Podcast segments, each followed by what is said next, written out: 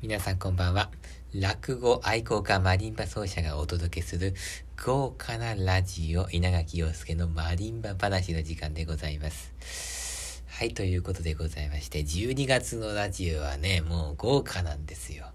あの、第1週目はね、楽屋の中から岡本ゆり子さんと一緒にお届けいたしました。そして第2週目はですね、楽屋を飛び出してコンサートホールの舞台の上で公開収録。さあ、第3週目は、えー、ついに稲垣スタジオに戻ったわけでございましてね。えー、いつも通り、えー、白い壁の前に、えスマホを置いて、そこで、え壁に向かって喋ってる。ね、可愛い、優しいお友達もいないですし、なんかあの、よく笑ってくれるお客さんとかもいないので ちょっと寂しい気持ちになっておりますけどもね。まあ、あのさすがに、これ以上豪華にすることはできませんでしたね。公開収録のコンサートホールの舞台の腕、上が、まあ、頂点だったわけでございまして。うーん、まあでもね、本当に先週はね、公開収録ありがとうございました。あのとてもいいお客さんでございましてね、あの、よく笑っていただいたんですけどもね、あのー、マイクをですね、自分の方に向けて習得してしまったんで、あんまりお客さんの反応が入ってないんでね、なんか滑ってる人みたいになってますけども、あの100倍ぐらいは笑ってもらったんで、ね、今度やる時があったら、えー、マイクをですね、お客さんの方に向けてですね、ちょっとお客さんにプレッシャーをかけて、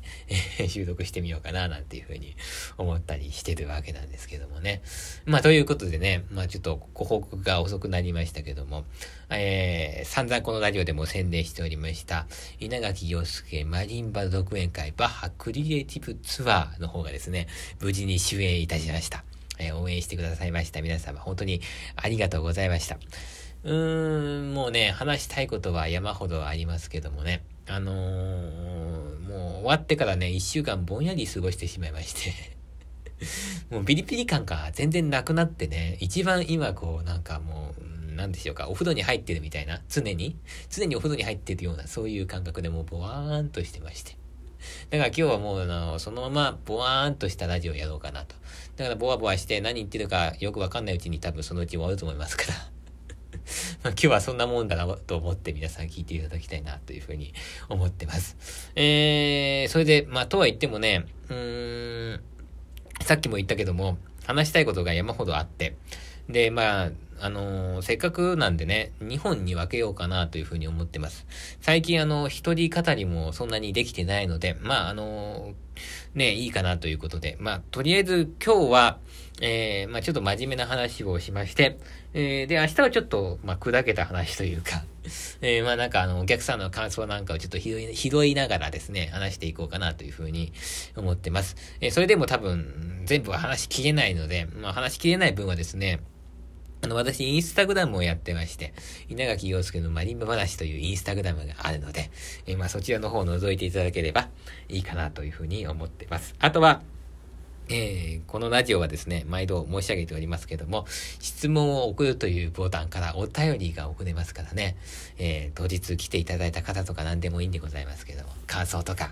あるいは公開収録を聞いた感想とかね、えー、そういうのを聞いていただければ、え、あの、送っていただけますと嬉しく思います。え、久しぶりに一人語りやってるんですけども、なんか言葉が全然出てこないなというふうに 思ってますけども、え、まずですね、あのー、回の構成から話していきましょうかね。えっ、ー、と、まあ、あのー、この間のね、先週の土曜日にやったんですけども、まずその、オープニングトークを15分やって、その後、バッハの無伴奏チェロ組曲を36曲演奏して、その後にマリンバの、えー、ソロの曲を最後に弾きましてで、最後にエンディングトーク15分という、そういう形でですね、えー、まあやったわけなんですけどもね、えー、まずね、その、まあ、舞台でもちょっと話したんですけども、うん、マリンバで一人で2時間っていう回を私は見たことがないんですね。で、だからサンプルがないんですよ、正直。で、どういう風にやろうかなと思ったんですけども、まあ、落語なんかよくね、私は聞きに行くと、えー、こういうそのオープニングトークから始まって、まあ、何席かやって、最後エンディングトークをやるっていう、そういう構成が結構多くて、で、これがなかなかね、聞きやすいんですよ。で、ちょっとこれをですね、取り入れてみたらどうかなというふうに、まあ、考えてですね、なかなか良かったと思います。まずその、なんでこういうふうにしたかっていうと、あの、なんだろうな、話すスイッチと、演奏する時の頭のスイッチっていうのは全く違うわけですよ。で、正直その全曲演奏会をやるときに、途中でね、話すっていうのはなかなか無理ですよ。他のちょっとこう、ことを考えたら、もう全く弾けなくなっちゃうので、それは無理なんですよ。で、でもまあちょっとは話した方がいいじゃないですか。で、まあ、こういう形式にしたんですけども、あの、さっきその言ったその、頭のスイッチが違うっていうのは演奏する方もそうなんですけども、多分ね、これね、お客さんもそうなんですよ。演奏を聞く時と、お話を聞く時の頭のスイッチは違うはずで、それをこう、パチパチ切り替えるよりかは、